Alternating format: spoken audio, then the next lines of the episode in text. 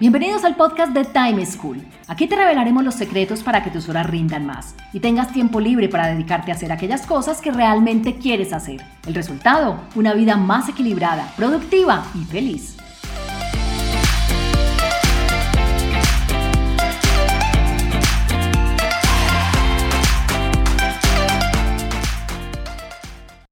Hola, soy Juan Pablo Lema, un inquieto por la productividad y un estudioso del manejo del tiempo. Bienvenidos a un nuevo capítulo del podcast de Time School, en donde siempre les tenemos recomendaciones para afrontar de manera productiva situaciones reales de personas como tú. Hoy hablaremos sobre cómo alcanzar metas ambiciosas en la vida. Para ello les tenemos un invitado muy especial, Juan Isaza, vicepresidente de Planeación e Innovación en DDB Latina. Juan es un colombiano, profesional en publicidad y mercadeo, con experiencia como planeador estratégico senior en agencias creativas, digitales y de medios, y con una amplia experiencia en planeación estratégica, estrategia de contenido, detección de tendencias, redes sociales, branding, comunicaciones tradicionales y digitales. Además es un apasionado por convertir las observaciones culturales en oportunidades de negocio. Se ha desempeñado de manera exitosa en diferentes cargos en agencias en Colombia, Australia, México y ahora desde Miami trabaja con todos los países latinoamericanos y España. Juan, bienvenido. Es un gusto tenerte con nosotros. ¿Cómo estás?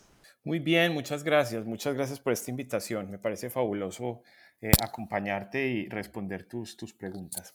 Bueno, después de escuchar tu presentación y ver los cargos que has ocupado en tantas compañías, en tantos países, muchas personas podrían estar diciéndose que has tenido mucha suerte en la vida. Pero yo pienso que más que suerte, se debe a que has tenido un método en perseguir tus metas. ¿Tú qué crees? ¿Que para alcanzar las metas ambiciosas que uno tiene en la vida es cuestión más de suerte o de método? Pues mira, yo creo que a estas alturas todos sabemos que es un tema de método, sin duda. Em, pues un método que, mm, te indica realmente o que te, que te prepara pues para, para enfrentar los retos que, tengan, que, que tengas enfrente. Pero quiero antes de hablar del método, quiero de todas maneras reconocer que creo que hay un componente de suerte que uno no puede negar. Esta, esta famosa historia de estar en el lugar correcto, en el momento correcto, frente a las personas correctas. Yo creo que eso tiene una influencia importante. Em, creo que era Luis Pasteur que decía que, las, que la suerte favorece eh, a las mentes preparadas. Em, y también hay muchas frases de estas inspiradoras que dicen un poco eso, ¿no? Que la, que la, que la inspiración te llegue cuando estés trabajando, que la suerte te llegue em, en el momento en que te estás esforzando. Yo creo que, yo creo que es una combinación de ambas pero sí tengo que, reconocer que la suerte tiene un, tiene un rol importante. Ahora, en términos del método, em, yo creo que mal podría uno tratar de pensar que hay un método eh, que, que, te pueda decir que he seguido toda mi vida, digamos. Em, pues porque, porque la realidad es que los métodos dependen mucho del momento que uno esté viviendo. Es decir, no es lo mismo cuando estás en la universidad que cuando estás trabajando, en términos de los horarios, de de las exigencias, de, los, de las prioridades que tienes en ese momento de la vida. Entonces creo que, que, sería una mentira tratar de decir que hay un método que te, que te acompaña pues toda la vida, ¿no? por lo menos no, no, es, no, es, mi caso. Pero si tratara de pensar, digamos, lo que puede ser como un hilo conductor entre todos esos momentos de mi vida em, o de mi carrera profesional, te diría que hay como este, este método, si es, si es que es un método, que yo llamaría como el, el, el, extra mile, ¿no? Como dicen los gringos, ¿no? El, ir un poco más allá. Entonces, tratar de estudiar un poco más, tratar de leer un documento más, tratar de informarse un poco más, tratar de eh, hacer un poco más amplia la presentación de lo que se necesita, hacer un poco eh, más, ir un poco más allá. Eh, y creo que eso, que eso sí es un método, pues definitivamente es, es un método que para mí pues ha funcionado muy bien y creo que es, eh, es, una gran, es una gran inspiración, por lo menos, como tratar siempre de hacer un poco mejor las cosas. claro, Juan, pero... los de método, ¿no? Pero digamos que yendo a tu vida, a tu aplicación, a la posición que estás ocupando actualmente, además de la suerte que dices que se ha requerido, además de ese método que nos dices, ¿en algún momento tú te sentaste y visualizaste hacia dónde quiero dirigir mi carrera? Hacia dónde quiero ir ascendiendo en el mundo del mercadeo y la publicidad en el mundo? Sí, sin duda, sí, sin duda. Yo creo que desde muy eh, pronto en, mi carrera, yo creo que siempre eh, he tenido como un, como un punto de vista muy claro. De hecho, mucha gente cuando me lo pregunta siempre le doy esa recomendación y es, y es ponte un punto, ¿no? ponte un lugar al que tú quieres llegar eh, y lo que haces es que a partir de eso yo creo que los puntos se van alineando y, te va llegando como el camino para ir hacia allá. El problema es cuando, cuando tú simplemente te mueves, como, como ve uno muchas veces con, con la gente, digamos, sobre todo como en sus primeros años de, carrera profesional, y es como, ah, me ofrecieron esto, ah, pero allí, no, pero es que me dijeron de un negocio de esta manera, o no, pensé que de pronto esta cosa que me ofrecieron, y, y, es como, sí, pero tú hacia dónde estás yendo, es decir, eso que vas a hacer, ese puesto que vas a aceptar, ese movimiento que vas a hacer en tu carrera, hacia dónde te está llevando. Y muchas veces la gente pues no lo sabe, dice, no, pues es que me pagan más, no, pues es que voy a trabajar mejor, no, pues es que voy a, voy a aprender, pero vas a aprender qué? Es decir, vas a aprender una habilidad que te lleva hacia el punto que quieres llegar o no. Entonces, para mí eso siempre ha sido como muy importante, es decir, trazar eh, el, punto al que quiero llegar y de ahí pues cada oportunidad es, esto me lleva hacia donde yo quiero o no. Eh, como, como, dice Steve Jobs en esa famosa conferencia que se ha hecho tan, tan, tan viral y tan conocida, que él dice que los puntos solo se pueden conectar hacia atrás. Cuando uno mira hacia atrás se da cuenta que las cosas que pasaron pues no fueron por casualidad. Yo estoy completamente de acuerdo con eso, pero creo que cuando uno traza ese punto, las cosas te van llegando y si te van aportando, de repente no es el camino originalmente como lo trazaste. En otras palabras, yo creo que uno tiene que definir el punto de llegada, pero trazar el camino exacto es un error. Yo creo que te, vas, te va llevando, pero sí tienes que ser muy consciente de si esos pasos que estás dando te llevan al punto que quieres llegar o no. Y yo creo que esa es la mejor manera. El camino va apareciendo y van apareciendo cosas que no esperabas del camino, pero siempre y cuando seas capaz de que esas cosas que vayan apareciendo sean eh, realmente eh, aporten y realmente tengan un sentido hacia el punto que quieres llegar. entonces cuando tú te fijaste ese punto hacia donde te has dirigido, hacia donde te quieres dirigir, encontraste cosas que sí o sí debo hacer esto, debo dar estos pasos para poder llegar hacia allá. Yo creo que es muy difícil establecerlo en esos términos porque, porque la realidad es que eh, es difícil, es difícil poder em, realmente tener tan, tan trazados los puntos. Yo lo que creo es que cuando sabes que quieres llegar allá, eh, pues empiezas a darte cuenta que de repente el trabajo que tienes en este momento eh, no te aporta tanto, pero algo te aporta y te da algún valor diferencial frente a muchos otros que pueden estar buscando ese mismo punto de llegada. Entonces le das, vas dando como sentido a las cosas que te van pasando pero yo creo que trazar ese punto con, con, con, tanta exactitud a mí me parece que es muy difícil y no, y no, y no podría decir que ha sido mi caso. Em, yo tengo una historia eh, y es que yo siempre, siempre desde, desde muy, muy chiquito quise ser periodista y esa era realmente mi, mi, mi meta en la vida, llegar a ser un, un gran periodista de la prensa escrita. Y cuando llegué a la universidad a estudiar periodismo, pues me di cuenta que, no era realmente em, algo que me apasionara tanto. Eh, tuve la oportunidad de hacer una práctica profesional con gente, pues probablemente de la gente más, más, más profesional eh, en el mundo del periodismo y, me di cuenta que no era lo que a mí me interesaba, ni era como la vida que yo quería, ni a donde yo quería llegar. Eh, sin embargo, entendí que esa experiencia era fundamental y que podía agregar mucho valor en, algo que me, que me, empezó a apasionar mucho, que era la publicidad y el marketing. Entonces, de alguna manera fue encontrar cómo eso que había vivido empezaba a tener un sentido para ese lugar al que quería llegar. Bueno, ahorita nos dijiste algo y es que cada que se nos presentan oportunidades en la vida, nos hacen ofertas de un puesto, de un negocio, de algo para invertir, uno debería evaluar si eso sí le está apuntando hacia lo que uno quiere, hacia donde quiere dirigirse. Eso significa que uno no debería decir a todo que sí, sino que hay que hacer renuncias, hay que hacer sacrificios y seguramente a ti, pues también te ha pasado. Quisiera que nos contaras qué renuncias o qué sacrificios tuviste o has tenido que hacer para dirigirte hacia ese punto o hacia ese lugar en donde estás hoy. Yo creo que sin duda, eh, Porter, eh, Michael Porter dice que la estrategia es primero que nada, definir qué no hacer. Y yo creo que ese es el gran, Ese es el gran punto para, para el pensamiento estratégico.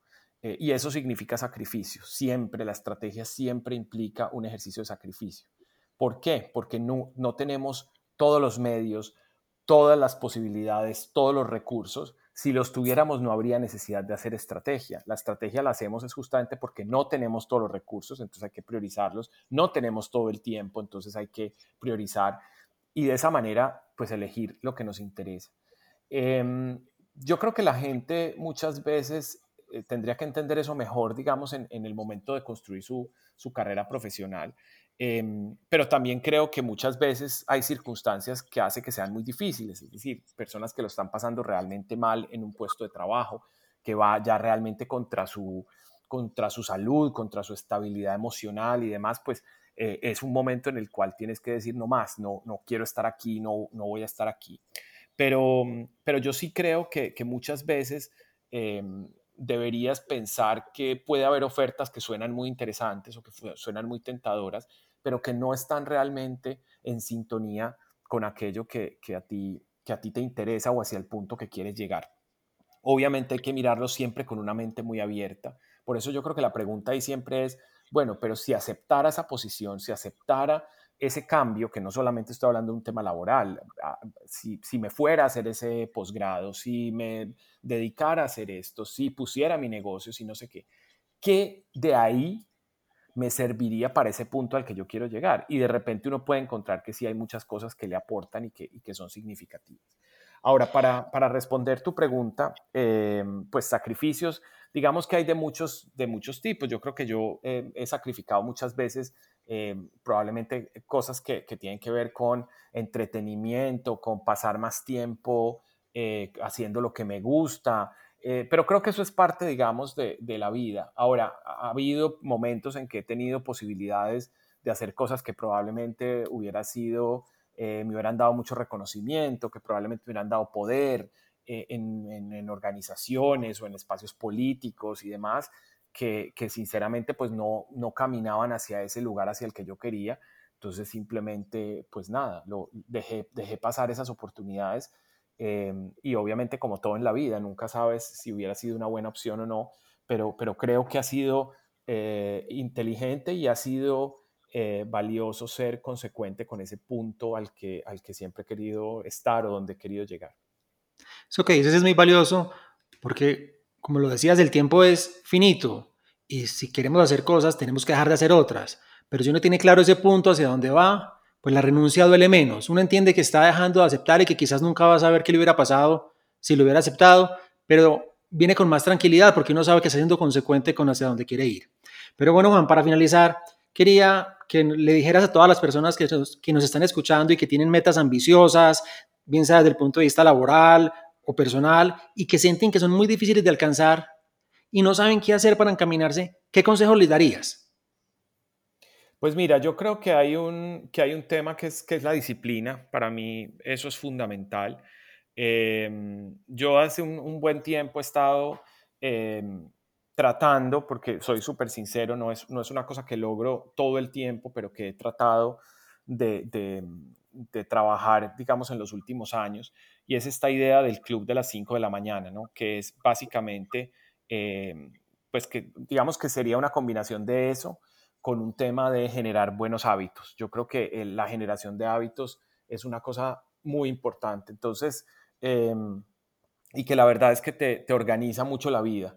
Eh, el club de las 5 de la mañana, pues para los que, los que no lo sepan, es, un concepto que tiene que ver eh, con levantarse siempre a las 5 de la mañana, eh, hacer 20 minutos de ejercicio, hacer algunos, lo trabajan como 20 minutos de ejercicio, 20 minutos de meditación y luego 20 minutos de un trabajo intelectual. yo la verdad no soy tan, tan estricto, sí trato de ser muy estricto en la hora, pero, pero puedo variar, digamos, no, no hago una meditación de 20 minutos, sino de 10 minutos o lo que sea, y luego pues un trabajo intelectual que puede durar más tiempo. Entonces no soy tan estricto como con los, los 20 minutos, pero es un, es un hábito que, trato de, mantener y es algo que me funciona muy bien. Em, y en general eso, digamos como organizarse en términos de la alimentación, Eh, y a veces la gente dice, pero es, pero es aburrido, o sea, es muy aburrido una vida como con tanto método y con tanta planificación. Y la realidad es que yo he encontrado que al revés, los momentos en que me he sentido más tranquilo, he disfrutado más em, de cualquier actividad, tiene que ver con, con, organizarme desde ese punto de vista, organizarme desde la alimentación, organizarme eh, con los hábitos de, de, organización, de, de, ejercicio y demás. Entonces creo que ese es probablemente el mejor consejo eh, que podría darle eh, a, cualquier persona. Creo que funciona muy bien y realmente ayuda muchísimo en, en la vida, porque hay una cosa que es eh, interesante que yo escuché hace muchos años, probablemente 15 o, o más años, eh, en, un, en, un, curso que hice de planeación por escenarios. Y se lo he contado a mucha gente, y de hecho mucha gente me dice que le ha servido mucho. Y dice que eh, uno debería, pues es un ejercicio muy sencillo, que, que la gente pues lo puede hacer y es que tú dices, bueno, ¿dónde quiero estar en 30 años, por ejemplo? ¿no? Depende pues de tu edad, pero eh, ¿dónde quiero estar en 20? ¿Dónde quiero estar en 30 años o lo que sea? Luego, si dices, ¿dónde quiero estar en 20 años? Lo escribes. Luego dices, ¿dónde quiero estar en 15 años? Y lo escribes. ¿Dónde quiero estar en 10 años? Y lo escribes. ¿Dónde quiero estar en 5 años? Y lo escribes.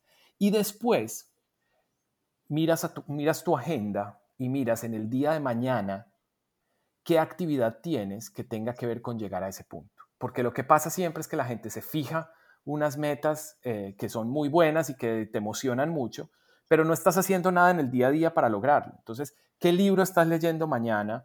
¿O qué actividad estás haciendo? ¿O qué película estás viendo? ¿O qué tema estás eh, desarrollando que te va a permitir llegar a donde es? Porque no es como que automáticamente yo sigo viviendo mi vida y dentro de 20 años me despierto y estoy en el lugar que quería quería llegar. Entonces, eso para mí exige método, exige disciplina eh, y creo que eso es muy valioso. Y el tiempo, indudablemente, que, que además es, es eh, a mí me, me, sirve muchísimo tus, eh, tu, tus podcasts y, y, sigo mucho tus publicaciones porque ese tema de, del manejo del tiempo para mí es fundamental. Yo creo que el tiempo, es decir, 20 años, parece pues una eternidad, pero en realidad si no comenzamos desde hoy, desde mañana mismo, a hacer las cosas, pues en 20 años no, no lo vamos a tener, no va a ser como mágicamente que, que lleguemos ahí.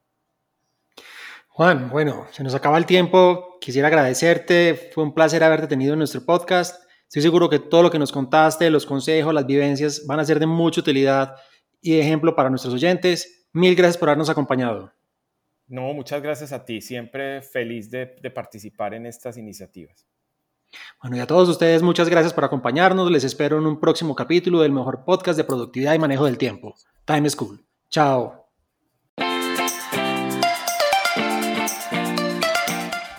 Encontrémonos en un próximo capítulo con una nueva situación y más recomendaciones para que seas más productivo y feliz. Recuerda enviarnos los audios con tus preguntas, dudas e inquietudes al WhatsApp en Colombia 321-700-4810 por correo electrónico a podcast.timeschool.com.